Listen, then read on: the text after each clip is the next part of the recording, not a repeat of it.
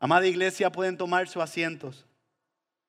Es para mí un honor y una gran bendición poder sentarme ante el pueblo del Señor este domingo, un pueblo quien me ama y a quien yo amo, para poder compartir la palabra del Señor esta mañana.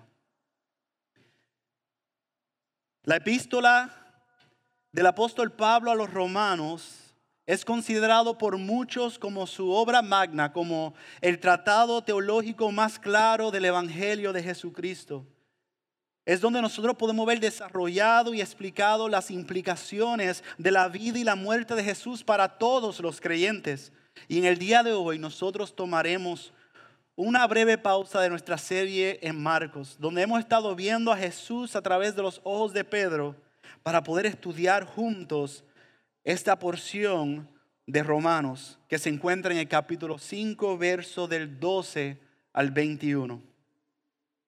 Para que puedan entender lo glorioso que ha sido este libro para la iglesia en la historia, pastores han dedicado años de su ministerio expositivo para poder predicar esta carta. Por ejemplo, el doctor Martin Lloyd Jones dedicó 12 años de su ministerio para predicar 366 sermones de la carta a los romanos. Martín Lutero halló paz para su alma ansiosa y angustiada, porque él estaba cargado por el conocimiento de que ninguna obra que él pudiera hacer sería suficiente para ser justificado. Cuando en el año 1517, preparándose para un estudio bíblico que él hacía, estudiando la carta de Pablo a los romanos, encontró este verso que le dio paz, gozo, que le dio salvación. Romanos 1.17 que dice, porque en el Evangelio la justicia de Dios se revela por fe y para fe. Como está escrito, mas el justo por la fe vivirá. Esta realización encendería en él una llama que resultaría en lo que fue la reforma protestante, por lo cual nosotros estamos aquí, por la gracia del Señor. Un regreso a las escrituras al glorioso evangelio de Jesucristo. Y de esta misma manera, como acabamos de ver de ese pastor y del reformador, muchos han sido salvados mediante la predicación del evangelio visto a través de esta carta. Porque en ella reconocemos que es Dios quien justifica por medio de la fe en Cristo Jesús. Y para ayudarnos a poder entender lo que vamos a ver en los versos 12 a 21, creo que es bueno que recordemos lo que vemos en Romanos 5, comenzando con el verso 1. Vemos ahí los resultados de la justificación. ¿Cuáles son algunos de esos resultados que Pablo enumera y menciona? Primeramente nos dice de la paz con Dios por medio de nuestro Señor Jesucristo. Tenemos entrada por la fe a esta gracia, el poder gloriarnos en la esperanza de la gloria de Dios y aún gloriarnos en la tribulación. ¿Por qué? Porque la tribulación produce en nosotros paciencia, carácter probado y esperanza. Todo esto, todo esto, porque el amor de Dios ha sido derramado en nuestros corazones por medio del Espíritu Santo. Siendo nosotros débiles, Cristo murió por nosotros. Y como dice el verso 8, pero Dios muestra su amor para con nosotros, en que siendo aún pecadores, Cristo murió por nosotros. Esas son las buenas nuevas del Evangelio, el glorioso mensaje de salvación. Y habiendo visto eso, ahora llegamos al texto de nuestro sermón esta mañana, donde veremos como Pablo enfatiza la gloriosa verdad de que por medio de Jesucristo hemos pasado de muerte a vida. Así que le invito a que me acompañe mientras leemos el texto, Romanos 2 al 21, oramos y comenzamos nuestro tiempo en la palabra. Dice la palabra del Señor, por tanto, tal como el pecado entró en el mundo por medio de un hombre, y por medio del pecado la muerte, así también la muerte se extendió a todos los hombres, porque todos pecaron. Pues antes de la ley había pecado en el mundo, pero el pecado no se toma en cuenta cuando no hay ley. Sin embargo, la muerte reinó desde Adán hasta Moisés, aún sobre los que no habían pecado con una transgresión semejante a la de Adán, el cual es figura de aquel que había de venir. Pero no sucede con la dádiva como con la transgresión. Porque si por la transgresión de uno murieron los muchos, mucho más la gracia de Dios y el don por la gracia de un hombre Jesucristo abundaron para los muchos.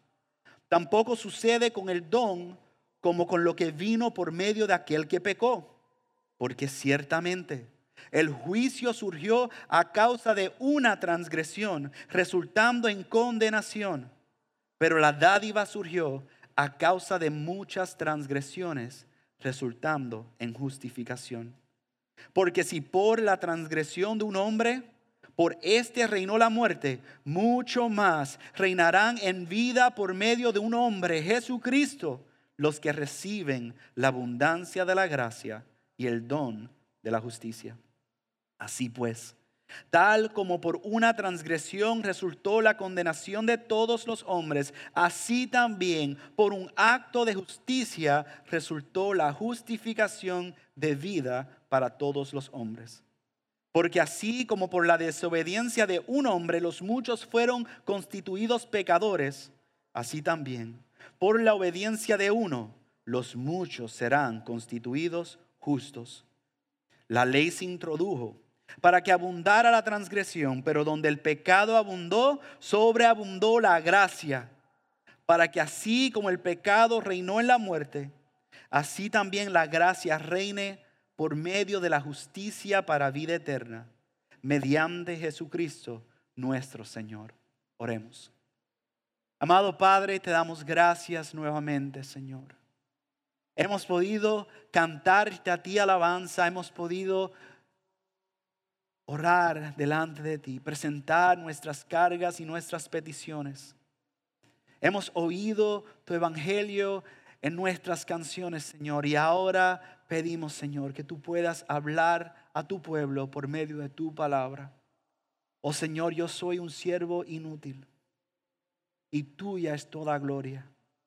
Y yo pido, Señor, que sea tu Santo Espíritu ayudándome a mí a predicar tu palabra con fidelidad y claridad, pero sobre todo que sea tu Espíritu Santo aplicando la palabra a cada una de nuestras vidas, Señor. Eres tú quien transformas por medio de tu palabra. Eres tú quien salvas por medio del glorioso evangelio. Y eres tú quien recibes toda alabanza y toda gloria. Es tu nombre el que es exaltado y por eso, Señor, venimos confiando que tú completarás, Señor, lo que tú has comenzado. En tu nombre, Jesús, oramos. Amén y amén. En el día de hoy le invito a que puedan acompañarme con su Biblia ahí en la mano. A mí me gusta que nosotros podamos ver en el texto lo que estamos hablando durante el sermón. Es muy importante que nosotros veamos que la autoridad es la palabra de Dios. Y de la palabra de Dios el Señor nos habla. Entonces, ¿qué nosotros veremos hoy en este capítulo, en este texto que estaremos estudiando? Bueno, veremos tres puntos. Primeramente, veremos la muerte en Adán. Eso lo veremos al mirar los versos 12 y 14. Segundo, veremos la transgresión condena, pero la dádiva justifica. Y eso lo vemos en los versos 15 al 18. Y por último, veremos vida en Cristo en los versos 19 y 21. Así que vamos al texto, versos 12 y 14, para poder ver lo que Pablo le está escribiendo a la iglesia y a nosotros sobre la muerte en Adán. Podemos ver inmediatamente, primeramente, Pablo comienza esta porción de la carta afirmando la veracidad histórica de Génesis. Pablo dice, tal como el pecado entró en el mundo, o sea que él hace referencia de que el mundo fue creado como sin pecado. El mundo, disculpa, nos dice la palabra que fue creado bueno. Que el Señor lo vio, creó y dijo que era muy bueno. Disculpan. El pecado no existía como parte de la creación de Dios. sino que entró en el mundo. ¿Cómo entró el pecado en el mundo? El texto continúa diciendo, no entró por medio de un hombre. ¿Quién es ese hombre? Adán. El hombre que fue creado a la imagen de Dios, el hombre que fue creado con una misión de parte del Señor de poder sojuzgar, cuidar la tierra, pero ese hombre desobedeció a Dios. En Génesis 3 vemos eso. Y por medio del pecado de ese hombre, por medio de la desobediencia de ese hombre, entró la muerte. Es interesante cuando nosotros pensamos en el pecado, cuando nosotros miramos el pecado, nos olvidamos que el pecado siempre viene acompañado de un acompañante no deseado, que es la muerte. Pero es importante que nosotros veamos, cuando hablamos de muerte, es importante que definamos y entendamos a qué nos referimos. Ciertamente habla de la muerte física, pero no solo es la muerte física, sino que también, como vemos en Efesios 2, está hablando también de una realidad, de una muerte espiritual. Porque ahora todos nacemos siendo hijos de desobediencia en una condición de muerte espiritual, pero también no solamente muerte física y espiritual, sino que también la condena de la segunda muerte que vemos en Apocalipsis 20. Esa segunda muerte que vemos en ese momento de que dice que todos resucitarán. Pero los que están escritos en el libro de la vida resucitarán para vida eterna y los que no resucitarán para sufrir la segunda muerte. Y no solamente se queda en él como un hecho histórico, sino también la muerte se extendió a todos los hombres porque todos pecaron. Eso es lo que dice al final de ese verso 12. Entonces la introducción del pecado en el mundo provocó una serie de cambios fundamentales unos cambios que, realmente fueron cataclísmicos, fueron unos cambios totalmente distintos al diseño con el cual Dios había creado inicialmente toda la creación como bueno. Y ahora la muerte es la penalidad por nuestros pecados. El pecado, amado hermano, es nuestra herencia es parte de nuestra naturaleza, no es nuestras circunstancias que nos lleva a pecar, sino que realmente está como en nuestra ADN, como descendientes de Adán. Y en Génesis mismo, cuando uno lee Génesis y uno debe eh, celebrar, gozarse con ver la hermosura de la creación, pero no tarda en ver el efecto del pecado. Porque inmediatamente al mirar los primeros descendientes de Adán, sus primeros dos hijos, vemos cómo Caín mató a Abel. Así de devastador es la entrada del pecado con su acompañante indeseado, la muerte, a causa de la desobediencia de un hombre. Y como tal, cada uno de nosotros sufriremos la penalidad y condena por el pecado la muerte. El verso 13 nos permite ver aún un poquito más la extensión del pecado en los descendientes es tal que, pues antes de la ley había pecado en el mundo, pero el pecado no se toma en cuenta cuando no hay ley. Sin embargo, la muerte reinó desde Adán hasta Moisés, aún sobre los que no habían pecado con una transgresión semejante a la de Adán. Entonces, ¿por qué Pablo escribe eso? Porque, amado hermano, el pecado ha existido aún antes de que existiera la ley. Y la evidencia que Pablo acaba de declarar de eso es que existía la muerte y que la muerte reinó entre Adán y Moisés. La transgresión de Adán, el desobedecer la palabra clara del Señor, fue peor. Porque recordamos que Adán fue creado sin pecado. La ley que fue dada a Moisés fue dada para un pueblo que fue redimido, comprado, salvado por medio del éxodo para que anduviera en ella. Entonces el énfasis que Pablo está haciendo aquí es que todos, con la ley y aquellos que estaban sin la ley, con un mandato específico como vemos en Adán y sin un mandato específico, todos han pecado. ¿Y qué nos permite hacer la ley ahora? Contabilizar el pecado. Nos permite contar y reconocer la gravedad del pecado de cuánto nosotros hemos fallado en contra de Dios porque hemos fracasado en obedecer su ley. Pero nuevamente la evidencia del pecado es la presencia de la muerte. Pero Él no lo deja ahí. Él continúa y cierra ese verso 14 diciendo, el cual es figura de aquel que había de venir hablando de Adán. ¿Qué significa que Adán es figura de aquel que había de venir? Bueno, ahí nosotros vemos el uso de una tipología. ¿Qué es una tipología? Una tipología, una tipología en la escritura es una persona o una cosa en el Antiguo Testamento que representa a una persona o cosa en el Nuevo Testamento. Y cuando decimos que alguien es figura de Cristo, estamos diciendo que una persona en el Antiguo Testamento se comporta de una manera que corresponde a las acciones o al carácter de Jesús en el Nuevo Testamento. Nosotros vemos eso, muchas tipologías en el Antiguo Testamento. Podríamos hablar del arca de Noé, podríamos hablar del templo, podríamos hablar del éxodo, podríamos hablar de José. Hay muchos diferentes ejemplos, pero aquí Pablo está regresando al primer hombre creado diciendo, Adán es un tipo de Cristo. Él es una figura que apunta hacia Jesús. ¿Y cómo y dónde nosotros vemos eso? Bueno, primero, Adán fue creado a la imagen de Dios como representante de toda la humanidad.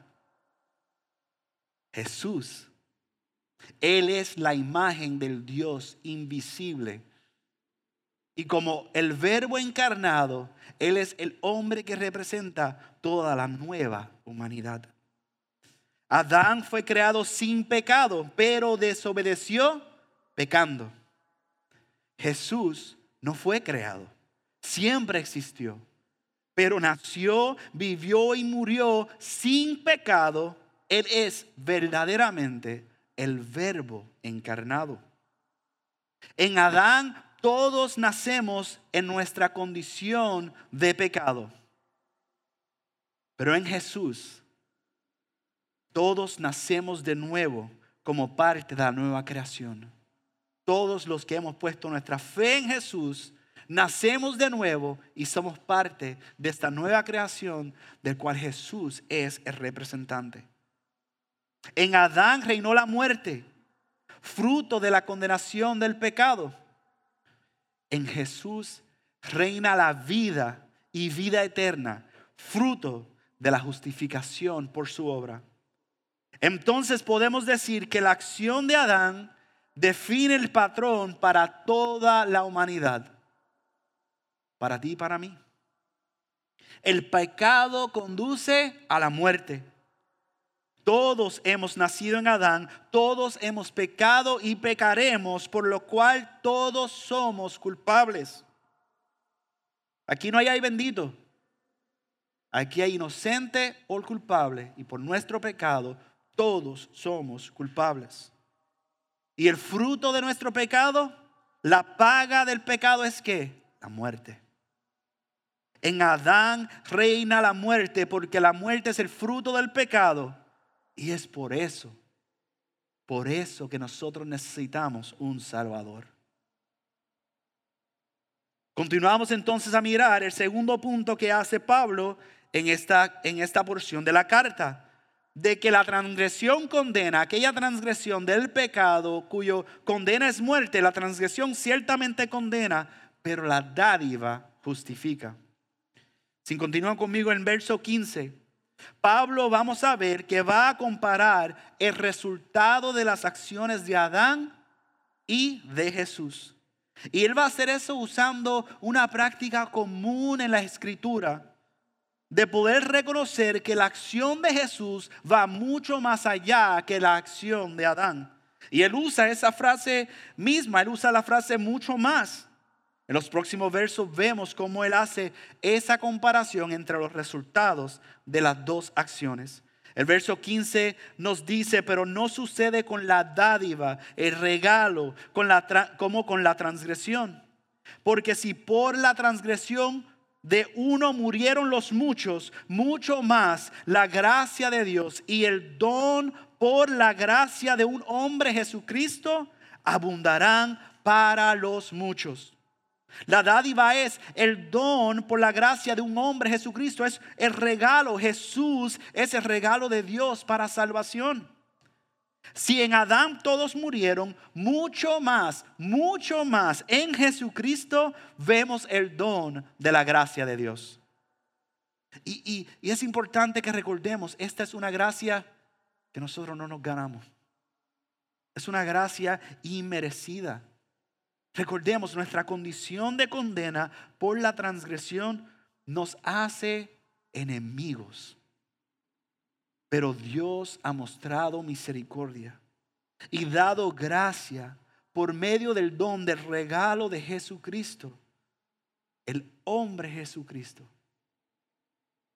El verso 16 continúa, tampoco sucede con el don como con lo que vino por medio de aquel que pecó porque ciertamente el juicio surgió a causa de una transgresión, resultando en condenación. Pero la dádiva surgió a causa de muchas transgresiones, resultando en justificación. El juicio surgió a, causa de una transgresión, resultando en condenación, la transgresión de Adán, pero no solamente la suya, sino la mía, la tuya, la de cada uno de nosotros. En su transgresión nos encontramos todos, pues aún ahora, sabiendo lo que dice las, escrituras, que las tenemos fácilmente accesibles, no la obedecemos. Piensa eso por un momento. ¿Cuántas veces nosotros nos hemos hecho jueces de la palabra de Dios? Como si nosotros tuviéramos la autoridad de escoger que obedecer cuando me conviene. Eso, amada iglesia, resulta en condenación. Pero la dádiva, la dádiva surgió a causa de muchas transgresiones, resultando en justificación. Porque Jesús, la dádiva de Dios a nosotros, el regalo inmerecido, obedeció y su justicia ahora justifica a todo aquel que cree en Él. ¿Pueden ver eso? El efecto que tuvo el pecado de un hombre a todos trae condenación. Pero ahora toda esa humanidad que estuvo en condenación, que, que, que, son transgresores de la ley, que pecamos, ahora viene uno como un regalo de Dios para nosotros, un regalo nuevamente inmerecido, y Él obedeció. Y por su justicia justifica a todo el que cree en Él.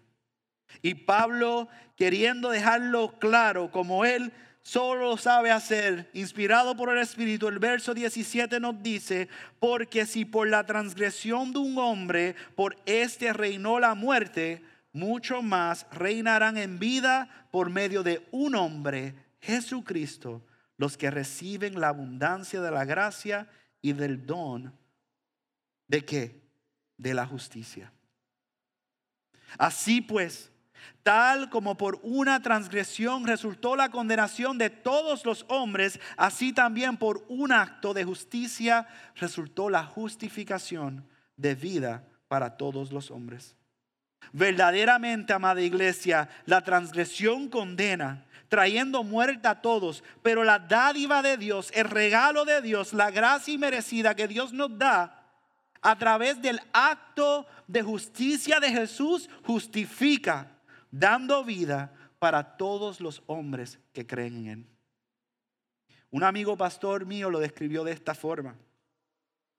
Ambos, Adán y Jesús, como representantes nuestros, experimentaron una relación sin pecado con Dios. Adán, en el principio de la creación, sin pecado, pudo experimentar la comunión con Dios de una forma que ninguno de nosotros lo podríamos experimentar. Porque nosotros no sabemos lo que es estar sin pecado. Pero Adán sí lo experimentó. Por eso es que fue tan difícil, terrible, cuando uno lee en Génesis que ellos pecan y que ellos huyen de la presencia de Dios, eso debe provocar en nosotros terror. ¿Qué pasó aquí? Algo no está como debería ser.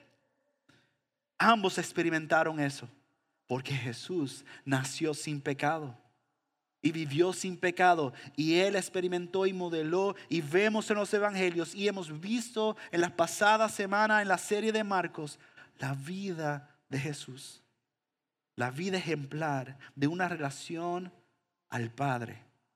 Una relación, una comunión dulce con el Padre. Ambos, Adán y Jesús, fueron representantes ante Dios de toda la humanidad. Adán como el primer hombre creado, Jesús como el nuevo y mejor Adán. La nueva creación, la nueva humanidad, humanidad, los dos representan a toda la humanidad delante de Dios.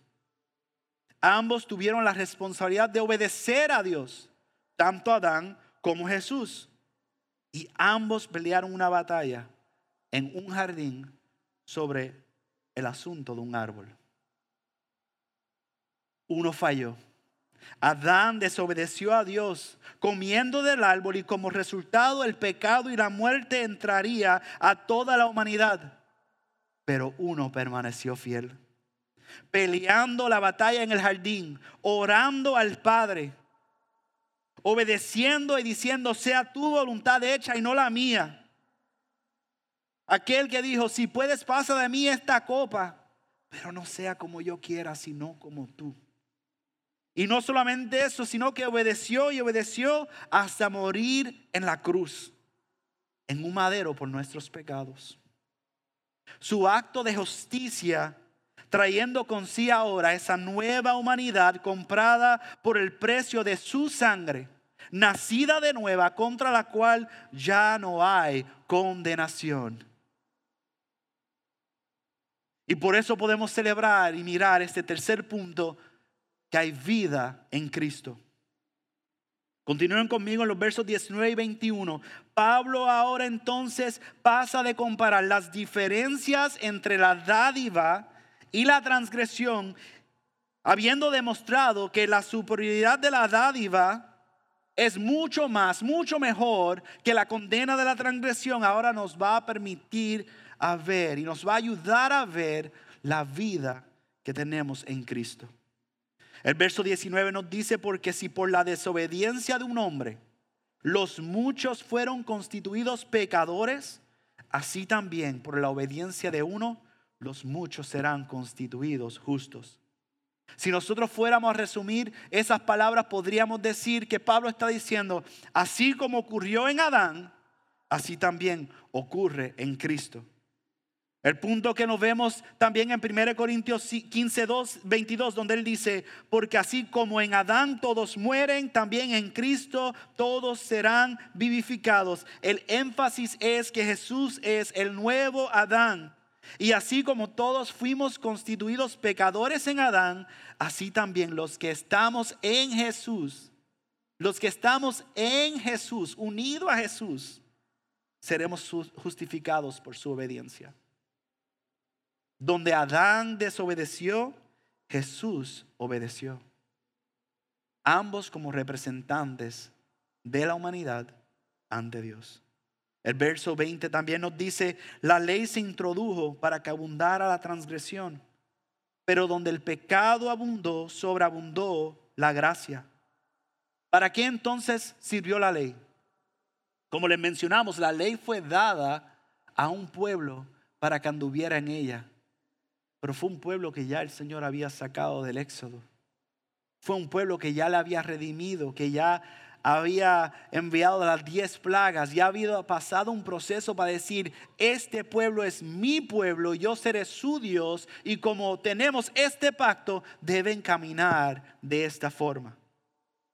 La ley entonces, ¿qué nos permite ver? Nos permite reconocer la transgresión. La ley vino para revelar la pecaminosidad de nuestro pecado. ¿Ves? Nadie está exento de ser un pecador y por la ley queda descubierta que somos pecadores. No solo eso, sino que somos pecadores ya no por ignorancia. Porque conociendo lo que Dios ha revelado, aún así nosotros le desobedecemos. Muchas veces he escuchado personas decir, si yo fuera Pedro, si yo fuera Juan,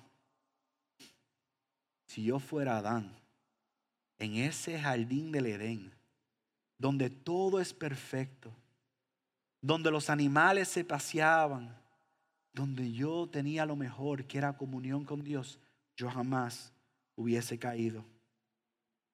Oh, amado hermano, lamento decirte que la realidad es que todos caeríamos. Que solo hay uno que no cayó y ese es Jesucristo, la dádiva de Dios. Por eso nosotros podemos decir que donde el pecado abundó, sobreabundó la gracia. Esa gracia que vimos ya en el verso 15 que, que, dice, pero no sucede con la dádiva como con la transgresión.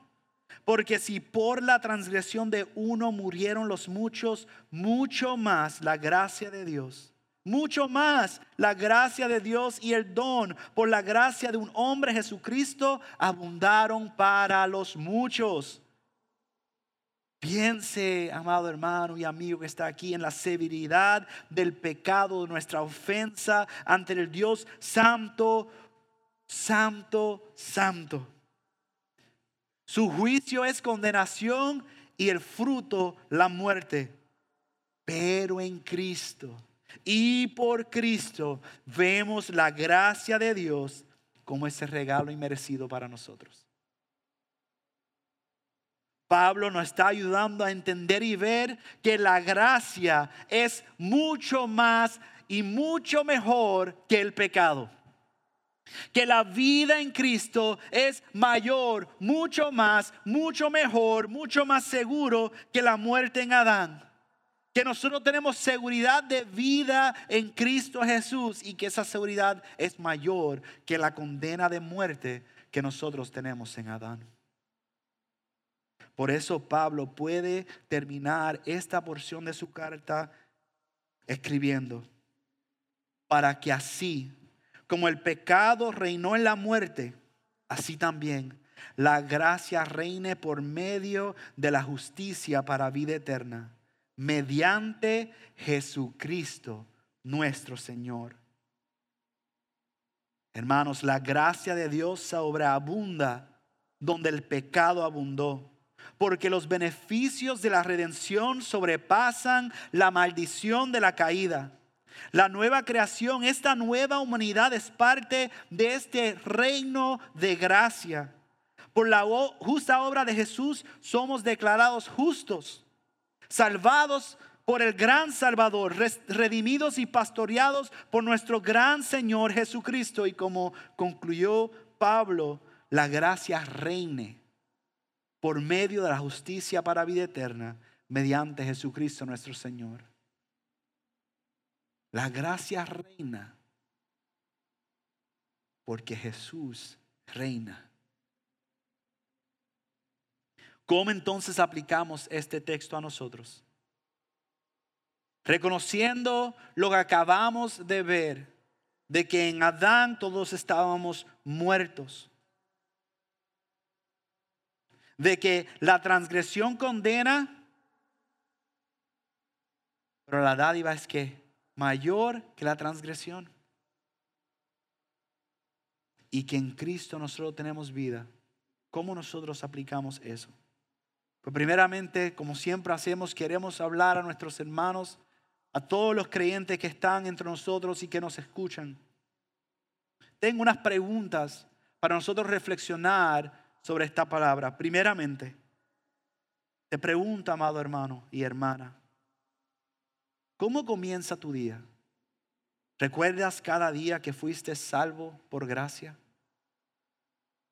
¿Recuerdas que fuiste salvado por algo que tú no merecías, que fue por la gracia de Dios que nosotros podemos tener salvación? ¿Cómo vives tu vida? ¿Vives como uno que fue justificado por el justo, el Señor Jesús? Cuando pensamos en la condena y pensamos en el efecto del pecado, de la muerte, si ahora estás en Cristo, significa que ya no estás muerto, sino que vives en Jesús y puedes tener ahora nuevamente comunión con Dios. Imagínate vivir en Edén y, sin pecado y, y nunca tener comunión con Dios. Por Cristo nosotros somos restaurados, este, somos salvados, somos de muerte, hemos sido llevados de muerte a vida para nosotros poder tener esa comunión con Dios. Entonces pregunto, ¿perseveramos en la comunión con el Padre? La comunión que fue adquirida, que fue comprada por el precio de sangre del Hijo. Y la cuarta pregunta, observamos en nuestra vida evidencia continua de la sobreabundante gracia en nuestras vidas. Es importante, amado hermano, recordar de dónde el Señor nos ha salvado. El Señor nos ha salvado del reino de muerte en Adán. No solamente por Adán, sino por nuestros propios pecados, hemos sido salvados del reino de muerte somos recordados que hemos sido salvados por gracia, que ya no estamos bajo el dominio del pecado. Entonces no debemos practicar el pecado como algo a la ligera. No estamos bajo ese dominio. Estamos bajo el dominio del reino de Jesús. Y como tal debemos vivir en esta nueva identidad cada día adquirida por Cristo. Y es bueno recordar que nuestra esperanza está en Jesús. Él es la dádiva de Dios y su justicia es mayor que nuestra condena. Y como tal, viviendo en esa identidad, somos herederos, herederos del nuevo y mejor Adán, Jesús el Hijo. Ahora para los que, los amigos y amigas que nos acompañan este día o que posiblemente no estén escuchando. Necesito que sepan que si no has creído en este mensaje, que aparte de Jesús no hay esperanza para ti. No hay otro camino, no hay otra verdad, no hay esperanza aparte de Jesús. Por tus pecados estás condenado a morir. Y aunque no lo quieras, aunque digas yo soy neutral, tienes que saber que aparte de Jesús, tú estás bajo el dominio del reino de la muerte a causa de tus pecados. Todos comenzamos ahí. Pero hay buenas nuevas. Y hoy las has escuchado. Entonces mi pregunta, amigo y amiga que nos escucha, ¿cómo responderás? A reconocer la realidad y el peso y la condena que está en nuestra contra, aparte de Jesús, reconocerás la gracia inmerecida de Dios, el glorioso regalo.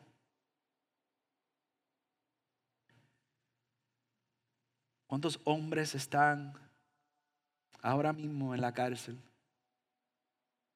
La pena de muerte contando los días, las horas, los segundos. Muchos de ellos rogando, porque quizás conocieron a Jesús en el camino, algunos fortalecidos porque saben que ese no es su final, pero muchos, aunque se endurecen exteriormente, internamente, tienen una esperanza de que por alguna razón puedan tener, aunque sea un día más de vida. Esa es la condena que está delante de todos los que están fuera de Jesús. La muerte es segura. La pregunta es si responderás a la promesa y el regalo de Dios. No tienes que vivir más bajo el reino de muerte si vives bajo el reino de vida en Cristo. El predicador Charles Spurgeon, reflexionando sobre este texto, escribió las siguientes palabras. nosotros como descendencia de Adán, fuimos grandes perdedores por la ofensa de nuestro primer padre, la cabeza de nuestra raza humana. Hemos perdido el jardín de Edén y todas sus delicias, privilegios e inmunidades, su comunión con Dios y su libertad de la muerte. Hemos perdido nuestro primer honor y salud y nos hemos convertido en sujetos del dolor y la debilidad, del sufrimiento y de la muerte. Este, hermanos, es el efecto de la caída. Dado que somos pecadores indefensos, ¿a lo que se refiere? Que, que no podemos defender nuestra condición de pecador. Somos pecadores. No hay defensa para nosotros. La salvación debe ser un regalo gratuito. Dios lo otorga a las personas sin tener en cuenta ningún mérito, supuesto o real. La gracia tiene que ver con los culpables. La gracia por su naturaleza no es un regalo adecuado para los justos y merecedores, sino para los desválidos y pecadores. Y Dios imparte su salvación por gracia a las personas a las que considera perdidas y condenadas. Como aquellos que no tienen ningún derecho sobre Él, para quienes nada sino su favor gratuito puede traer liberación. Dios los salva no porque perciba que hayan hecho algo bueno o porque tengan rasgos de carácter que da esperanza o tienen propósito de, de aspirar a algo mejor, sino simplemente porque Él es misericordioso. Y se deleita en ejercer su gracia y manifestar su favor gratuito y su amor infinito.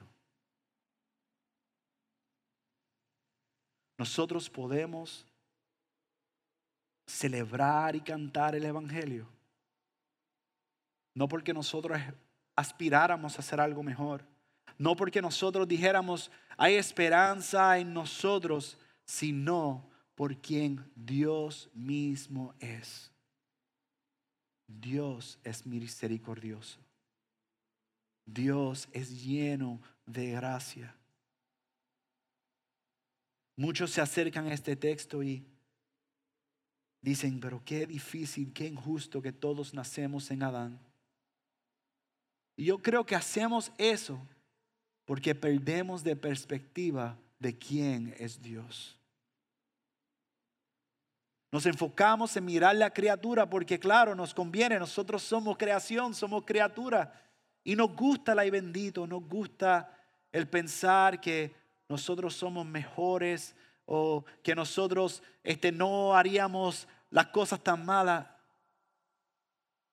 La única razón por la cual nosotros tenemos esperanza es por quien Él es, no por quien nosotros somos. Parte de Jesús, todos estamos muertos en Adán, pero en Cristo hay vida. Y su gracia sobreabunda cuando el pecado abundó. Oh amado hermano, esto lo hizo el Padre al enviar a su Hijo Jesucristo a morir en la cruz por nosotros. Aquel que venció en el jardín del Getsemaní orando al Padre en esa gran batalla. El que llegó a la cruz, murió y el tercer día resucitó. Él es el regalo inmerecido de Dios para nosotros. Y por Él y en Él es que nosotros podemos pasar de muerte a vida. Yo ruego que el Señor haya hablado a nuestras vidas y que pueda completar la obra que Él comienza y que Él aplique su palabra y que sea alguno entre nosotros que haya oído el mensaje que aún no ha respondido, que aún se encuentra esclavizado bajo el dominio del reino de muerte, que pueda correr a Cristo, que pueda arrepentirse sus pecados, que pueda reconocer la gloriosa, soberana gracia del Señor y que pueda unirse al reino de vida que hay en Jesús. ¿Qué tal si oramos? Amado Padre, te damos gracias, Señor. Te damos gracias porque hemos podido nuevamente escuchar el glorioso evangelio de Cristo Jesús y reconocer que aparte de Jesús todos, cada uno de nosotros estábamos muertos en nuestros delitos y pecados. Cada uno de nosotros por nuestras propias acciones, Señor, merecemos la condena de muerte. Oh Señor, pero por tu bondad y por quien tú eres, tú has derramado tu amor en nosotros por medio de Cristo Jesús. Por medio de Jesús tenemos esperanza, tenemos un futuro que nosotros podemos anhelar como una nueva humanidad, una nueva creación. Oh Padre, ayúdanos cada día a poder vivir de esa forma, a poder seguir al fiel y buen Señor. Y que sea tu Santo Espíritu, Señor, aplicando esta palabra a nuestras vidas. Que cuando nosotros, Señor, salgamos de este lugar, Padre, nosotros podamos, Señor, verdaderamente reconocer tu gloriosa obra tu bondad, tu paciencia y tu misericordia. Y por eso, Señor, nos deleitamos en cantarte, porque tú eres rey y en tu reino hay vida. En tu nombre, Jesús, oramos. Amén y amén.